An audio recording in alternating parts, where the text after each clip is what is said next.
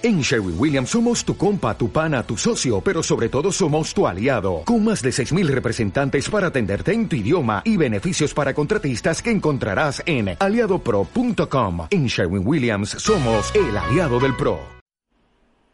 La Asociación Independientes por la Guardia Civil ha formalizado la denuncia contra los participantes en la entrada masiva por Benzú que aún permanecen en España. Entre otros delitos, se les acusa de agresiones, atentados contra la autoridad o pertenencia a una organización criminal. Durante todo este fin de semana, quien quiera colaborar con la vuelta al cole de familias desfavorecidas puede hacerlo en Carrefour. Y es que hasta el próximo domingo durará la campaña puesta en marcha por esta entidad y Cruz Roja para recabar todo el material que se, que se pueda para familias con recursos limitados. Eduardo Ortega, gerente de la firma, recuerda que esto es una iniciativa nacional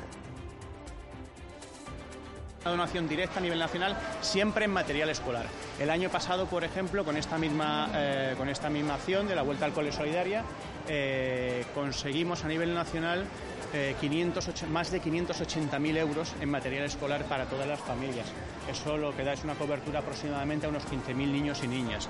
Es algo, la verdad, realmente satisfactorio por, nuestra parte y, por supuesto, gracias a la colaboración directa con la Cruz que sin ello no sería posible.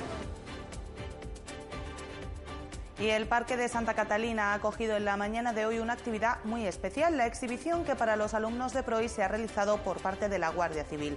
Los alumnos han podido conocer el helicóptero o el material empleado por el Grupo Especial de Actividades Subacuáticas. Alfonso Cruzado, portavoz de la Guardia Civil, destacaba que lo que se busca por parte del Instituto Armado es que distintos colectivos sepan que el mismo está para ayudarles ese sentimiento de que vea que bueno pueden mm, intercomunicarse, que, la Guardia Civil o la Fuerza de Seguridad, que estamos para ayudarle, que estamos para quererlos y creo que es una labor muy bonita dentro de, de las realizaciones que la Guardia Civil opera dentro de lo que es la ciudad.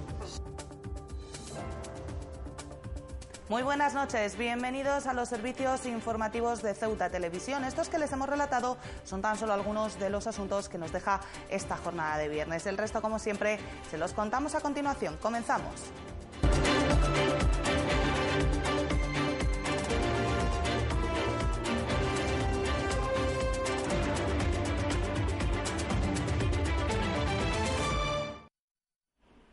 La Asociación Independientes de la Guardia Civil ha presentado una querella contra los subsaharianos que el pasado viernes protagonizaron una entrada masiva por el perímetro de Benzú. Según ha podido saber Ceuta Televisión, esta demanda se presenta por atentados y organización criminal contra los 147 que aún permanecen en territorio nacional.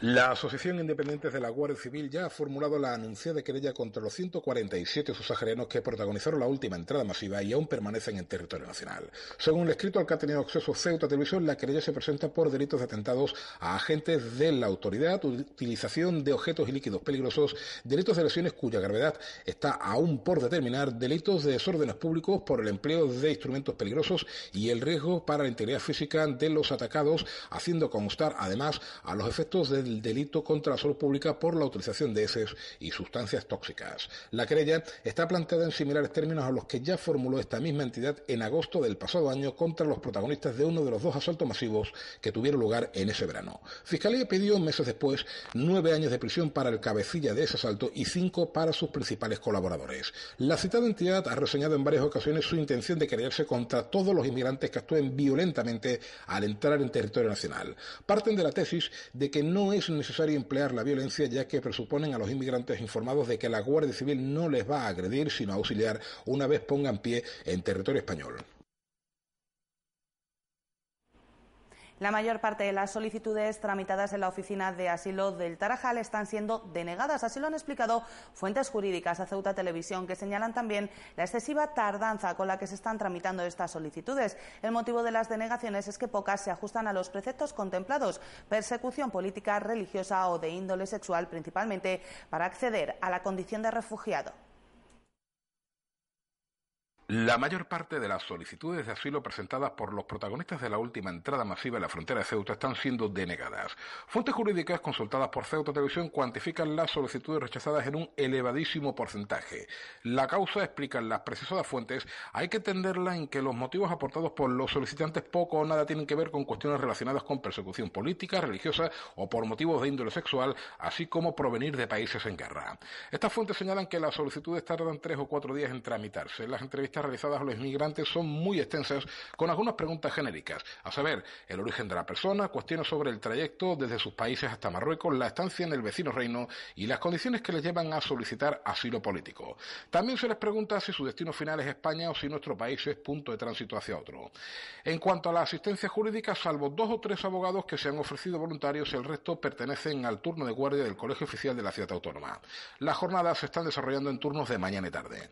Recordar que pese a que se inauguró en 2014 por el exministro de Interior Jorge Fernández Díaz, las oficinas de asilo no habían entrado en funcionamiento hasta la semana pasada. El motivo, sencillamente, que nadie había solicitado la condición de asilado hasta la fecha. Y más de mil inmigrantes en situación irregular llegaron a Ceuta hasta el pasado 1 de septiembre, según los datos del Ministerio del Interior. Supone, en cualquier caso, una tendencia a la baja con respecto a septiembre de 2018. La mayor parte de entradas en nuestra ciudad se produjeron por tierra, aunque en este epígrafe se ha producido un descenso del 51,4%. Hasta el 1 de septiembre, 1.037 inmigrantes habían llegado a nuestra ciudad de forma irregular. Son los datos distribuidos esta misma semana por el Ministerio de Interior que ofrecen una bajada con respecto al pasado año. Hasta el primer día de septiembre de 2018 habían logrado acceder a la ciudad autónoma 1.746 personas. La mayor parte de las entradas se han producido por tierra, 721, mientras las 316 restantes lo hicieron por vía marítima en 48 embarcaciones. Las entradas por vía terrestre suponen un 51,4% menos que hace 12 meses. Por contra, se produce un incremento en las llegadas por vía marítima, 53 personas más, lo que supone un 20,2% al alza. También las embarcaciones son 26 más, el equivalente a un incremento del 118,2%. A nivel nacional también se produce un importante descenso. Han llegado los primeros meses del año 19.307 personas, lo que supone un 41,9% de las 33.217 que consiguieron entrar en nuestro país de forma irregular hasta septiembre de 2018. Y cambiamos de asunto porque el exdiputado por Ceuta, Juan Bravo, ahora consejero de Hacienda, Industria y Energía de la Junta de Andalucía, ha hecho un repaso a lo que han sido estos meses tras su salida del Congreso en el programa Hoy por Hoy de la cadena SER. Bravo ha destacado la consecución de logros como la aprobación del presupuesto andaluz o la rebaja fiscal y ha señalado como un momento muy duro la derrota electoral del PP en Ceuta en las pasadas elecciones generales. El pasado 11 de febrero, Juan Bravo dimitía como diputado por Ceuta. El motivo no era otro que el ofrecimiento del presidente de la Junta de Andalucía, Juan Manuel Moreno, de que se convirtiera en el nuevo consejero de Hacienda, Industria y Energía andaluz. Una oferta ha explicado que consultó con el presidente de la ciudad, Juan Vivas, que le dio su visto bueno y le pidió que no se olvidara de Ceuta. Juan Bravo ha destacado que Ceuta es una ciudad que le ha dado muchísimo y para la que él ha dado lo mejor de sí. Una ciudad ha recordado con un inmenso potencial y con personas muy válidas. Bravo además ha recordado a las personas por las que él está a día de hoy en política, Nicolás Fernández Cucurul, el propio Vivas y Francisco Antonio González Pérez. Ceuta, ha afirmado, es una ciudad que marca. Bravo ha recordado durante su entrevista en el programa Hoy por Hoy de la cadena SER algunos de los logros alcanzados en sus meses al frente de la Consejería de Hacienda, Industria y Energía de la Junta, como la aprobación de los presupuestos o la rebaja fiscal, y ha calificado como uno de los momentos más duros de estos meses la derrota electoral del Partido Popular en Ceuta en las elecciones generales. Y es que Bravo ha tenido palabras de especial cariño para quienes fueron sus compañeros en el Senado, Guillermo Martínez y Fátima Mohamed, dos personas muy válidas, ha señalado, de las que suman. Es por ello, ha continuado, que está convencido de que pronto tendrán un sitio en el ámbito político de nuestra ciudad. Respecto a si volverá a Ceuta en algún momento, Bravo ha recordado que su plaza de funcionario está aquí, aunque ha admitido que ya no se ve capaz de decir dónde estará en un momento determinado de su vida, especialmente tras los cambios del último año. Y más de cuatro horas ha durado la reunión de este viernes del Consejo de Administración de Ascensa, una cita en la que se ha dado cuenta del estado general de la sociedad y de los contratos formalizados desde el inicio de este año. El Consejo de Administración de la empresa municipal Aguas de Ceuta, ACENSA, ha celebrado este viernes su reunión ordinaria. En esta sesión, que se ha prolongado por espacio de cuatro horas, se ha dado cuenta del estado general de la sociedad a fecha de 31 de agosto a través del informe presentado por el presidente del Consejo de Administración, Alfonso Conejo. Así, en el apartado económico, los representantes de la empresa han presentado la auditoría del pasado año, incluyendo el estado de ejecución del presupuesto, así como el proyecto presupuestario para el ejercicio 2020 y su comparativa con el actual. También se han detallado otras cuestiones de índole económica, como las medidas de control y fiscalización internas o el informe de gestión de abonados que han presentado impagos. En lo relativo al personal de la empresa municipal, han dado cuenta de la relación de puestos de trabajo, tanto los cubiertos como los vacantes, así como la organización interna de la sociedad. Por parte del presidente se ha planteado la necesidad de contar con un área de contratación en la empresa que incorpore a un técnico jurídico e iniciar un plan de igualdad. Asimismo, y en relación al apartado de contratación, han presentado la relación de contratos mayores y menores formalizados desde el 1 de enero hasta el 31 de agosto de este año. En ese sentido, el presidente del Consejo de Administración ha puesto de manifiesto la necesidad de actualizar las instrucciones de contratación publicadas en la página web de la sociedad para adecuarlas así a la normativa en vigor. De igual modo, se ha informado al resto de representantes del Consejo de Administración de que en la próxima reunión está prevista para su aprobación, si procede, la presentación del documento que incluirá la adopción de buenas prácticas de gestión y gobierno. Entre los asuntos de urgencia abordados en este encuentro se ha planteado la solicitud de que los contratos que están actualmente prorrogados salgan a licitación, entre ellos el de la explotación de la estación depuradora de aguas residuales.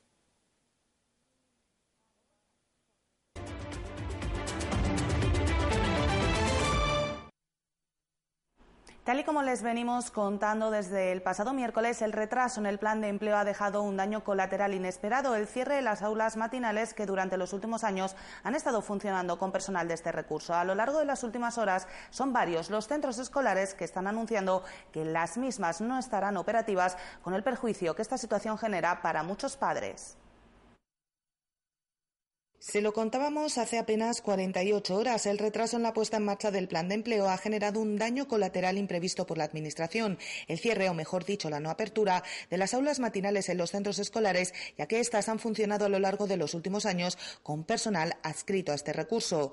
Durante las jornadas del martes y el miércoles, el personal de la Dirección Provincial de Educación comunicaba la situación a los centros escolares y estos, a su vez, a las AMPAs, señalando varias de ellas la imposibilidad de hacer frente con sus propios medios a este servicio de aula matinal con el consiguiente perjuicio para los padres que tendrán que buscar una alternativa ante esa hora que sus hijos no podrán pasar en el centro escolar.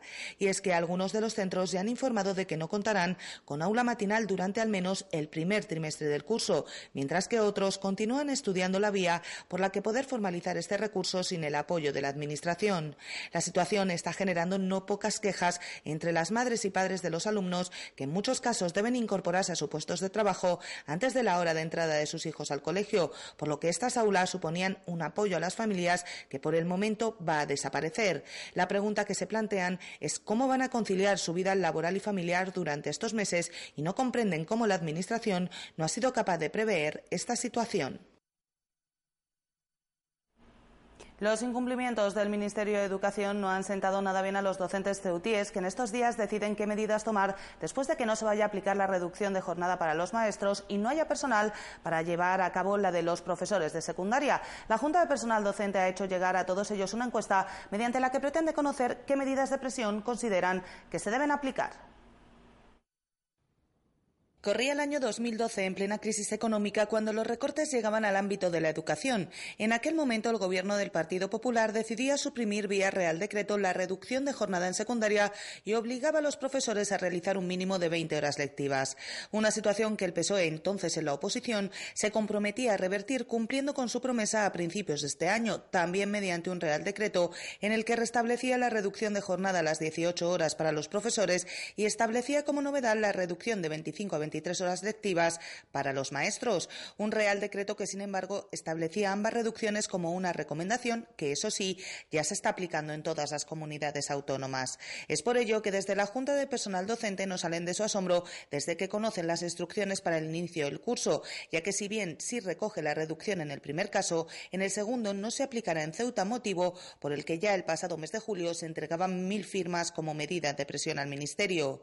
Pero el problema, lejos de solucionarse, va más allá, ya que aunque las instrucciones sí recogen la reducción en secundaria, no se ha llamado al número de profesores necesario, entre 50 y 60, para hacer frente a la misma. Una situación que ha generado una profunda indignación entre el colectivo, que en estos días se plantea qué medidas de presión tomar para que una medida que recoge el propio Ministerio sea aplicada en los dos únicos territorios de su área de gestión, Ceuta y Melilla.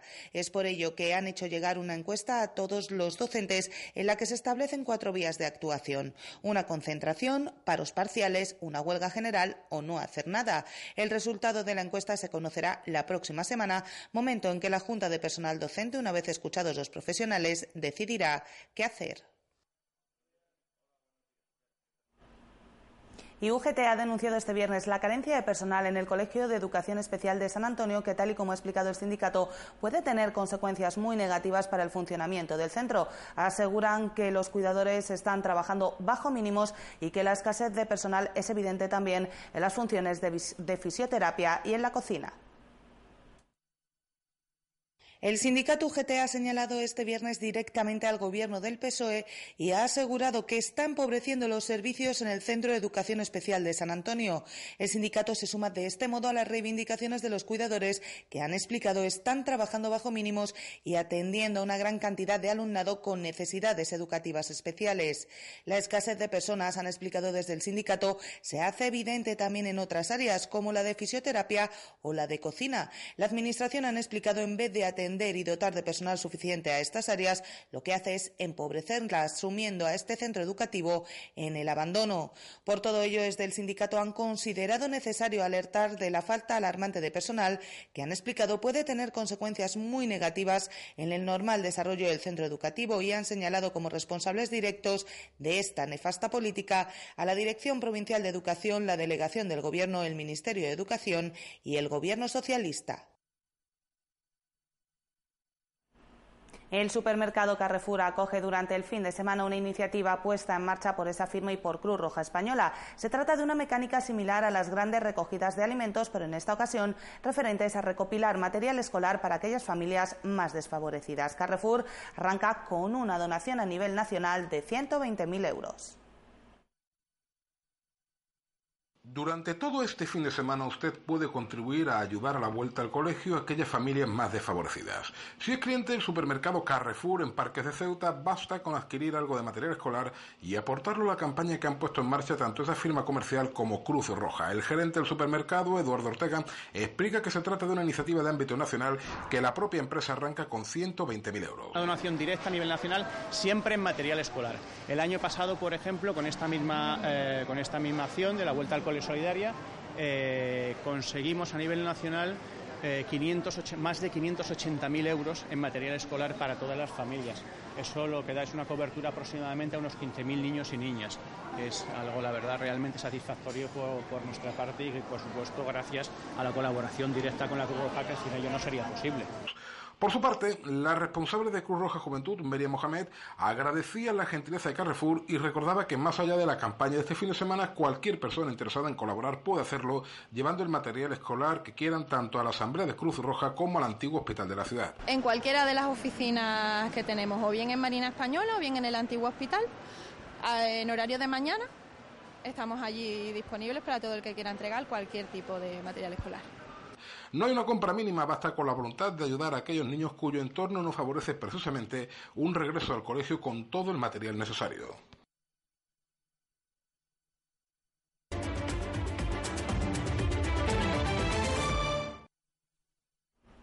La mañana de este viernes ha sido muy interesante para el proyecto de ocio inclusivo. Los chavales han podido disfrutar de una exhibición de la Guardia Civil que les ha mostrado parte del instrumental con que cuenta el Instituto Armado en nuestra ciudad. Para la Benemérita supone una oportunidad más de seguir dándose a conocer a entidades sociales o culturales.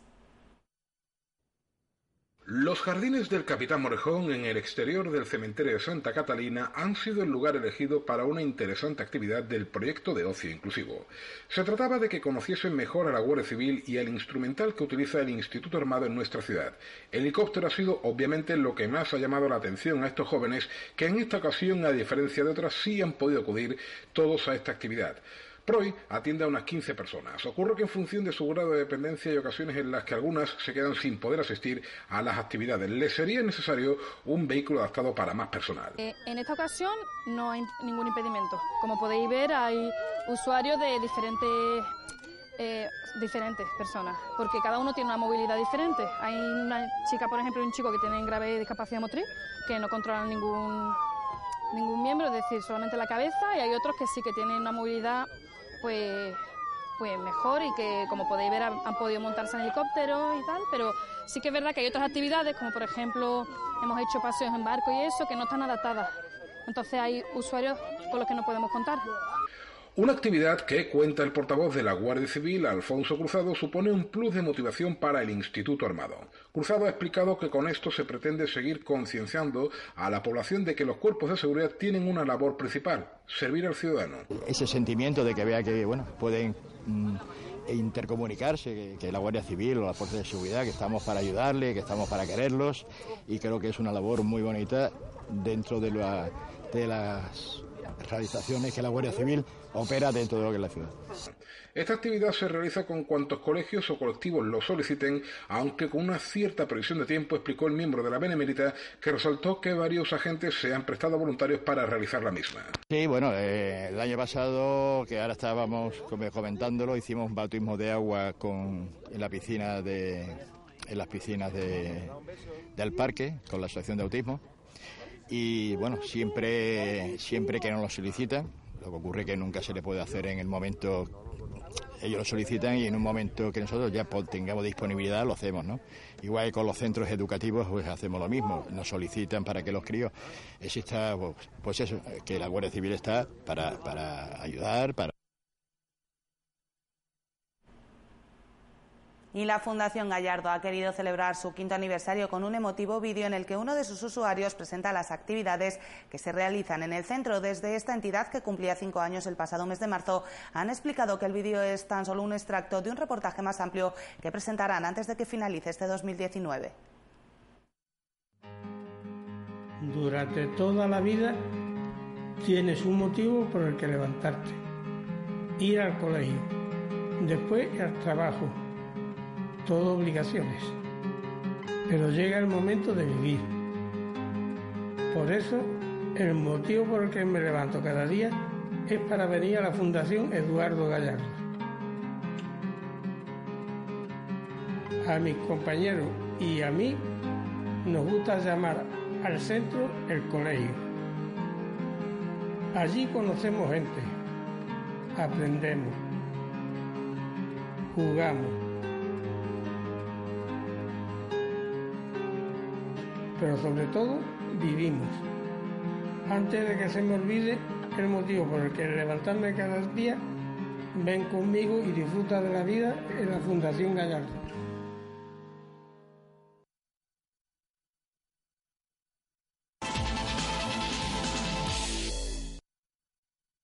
Y en el tiempo del deporte les contamos que la agrupación deportiva Ceuta Fútbol Club afronta este sábado a las siete y media de la tarde en el Alfonso Murube la tercera jornada del grupo décimo de tercera división. Los de José Juan Romero reciben a la Unión Deportiva Los Barrios en un encuentro donde solo le vale la victoria a los caballas tras la derrota la pasada semana en Lepe ante el San Roque. La agrupación deportiva Ceuta Fútbol Club afronta este sábado a las siete y media de la tarde en el Alfonso Morube la tercera jornada del grupo décimo de tercera división. Los de José Juan Romero reciben a la Unión Deportiva Los Barrios en un encuentro donde solo le vale la victoria a los caballas tras la derrota la pasada semana en Lepe ante el San Roque. Sí, bueno, aquí no hay, no hay paños calientes ni hay. Cuando las cosas se hacen mal, se hacen mal. Tampoco hay que, evidentemente, la competición es muy larga, habrá momentos, momentos para todo y, bueno, al final el equipo que están arriba, los equipos que al final logran los objetivos son los que tienen tranquilidad y, tienen muy claro lo, lo, que quieren y a dónde van. En base a eso hemos vuelto a trabajar toda la semana para que los errores no intentar no, no repetirlos o, o, minorizarlos lo menos posible. Eh, pero nada, no ha sido una semana típica ni fuera lo normal, ¿no? Perdemos, analizamos, vemos en qué tenemos que mejorar y, y bueno, y soluciones y, y en eso hemos, hemos enfocado la semana. Los caballas siguen pendientes de la resolución del comité de competición tras la denuncia del Puente Genir por la posible alineación indebida del lateral canario Benji en el primer partido de la temporada que finalizó con victoria de los ceutíes. Estamos obligados, o por lo menos siempre va a ser el objetivo de, de ganar, ¿no? Y evidentemente, sobre todo, esa, diríamos, mm, entre comillas, posibilidad de, no saber que, o de poder perder los puntos de la primera jornada, que aún eso esperemos que no ocurra, pues no, nos hace, bueno, evidentemente imperial el, el tener que ganar mañana. Este sábado visita el Murube la nueva unión dirigida por Alex Payarés. El conjunto del campo de Gibraltar llega al Murube con cuatro puntos en su casillero tras vencer 0-1 la primera jornada al Córdoba B y empatar sin goles en San Rafael en la segunda jornada ante el Betis Deportivo. Tenemos que, que sacar todo, todo el talento que tenemos arriba, tenemos que buscar mucho desequilibrio en los, en los uno contra uno aprovechar cuando podamos correr eh, en, los errores de ellos o en las salidas de ellos. Eh, son partidos contra equipos que, cuando hacen un planteamiento, diríamos entre comillas, defensivo un planteamiento fuerte en la parte de atrás, pues eh, tú tienes que tener, estar muy fino, ser muy certero y y no cometer errores, ¿no? Entonces, bueno, eh, se necesita un partido de mucha concentración. José Juan Romero tiene en mente realizar algunos cambios en el once inicial para cambiarle la cara al equipo tras la mala segunda parte realizada en Ciudad de Lepe. El técnico jerenense cuenta con las bajas por lesión de Pozo, Pliego y Chico Díaz, que se lesionó el pasado miércoles. Sí, Pliego está ya en la última fase del golpe que tuvo y bueno, esperamos que ya se pueda incorporar la semana próxima Pozo le quedan aún dos o tres semanas y, Chico Díaz que también está tocado y no, y no entra en la convocatoria. El encuentro este sábado a las siete y media de la tarde en Alfonso Murube, dirigido por el colegiado José Manuel Viñolo Payán.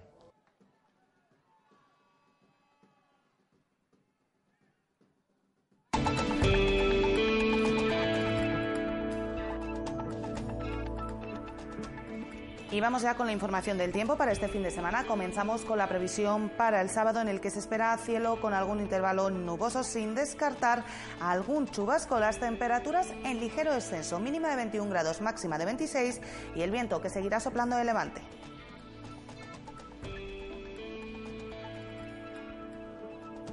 La jornada se espera que sea algo peor durante el domingo, con cielos cubiertos y tormentas dispersas y precipitaciones a lo largo de toda la jornada. Como ven, las temperaturas seguirán bajando, mínima de 20 grados, máxima de 24 y el viento que soplará de levante arreciando fuerte.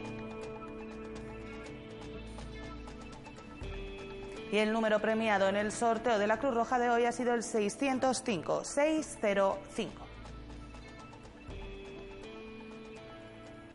Nosotros nos vamos ya, no sin antes recordarles que pueden seguir toda la actualidad de la ciudad en nuestros perfiles, en las redes sociales, Facebook y Twitter, en nuestros podcasts y, como no, aquí en www.ceutatv.com. Disfruten del fin de semana. Adiós.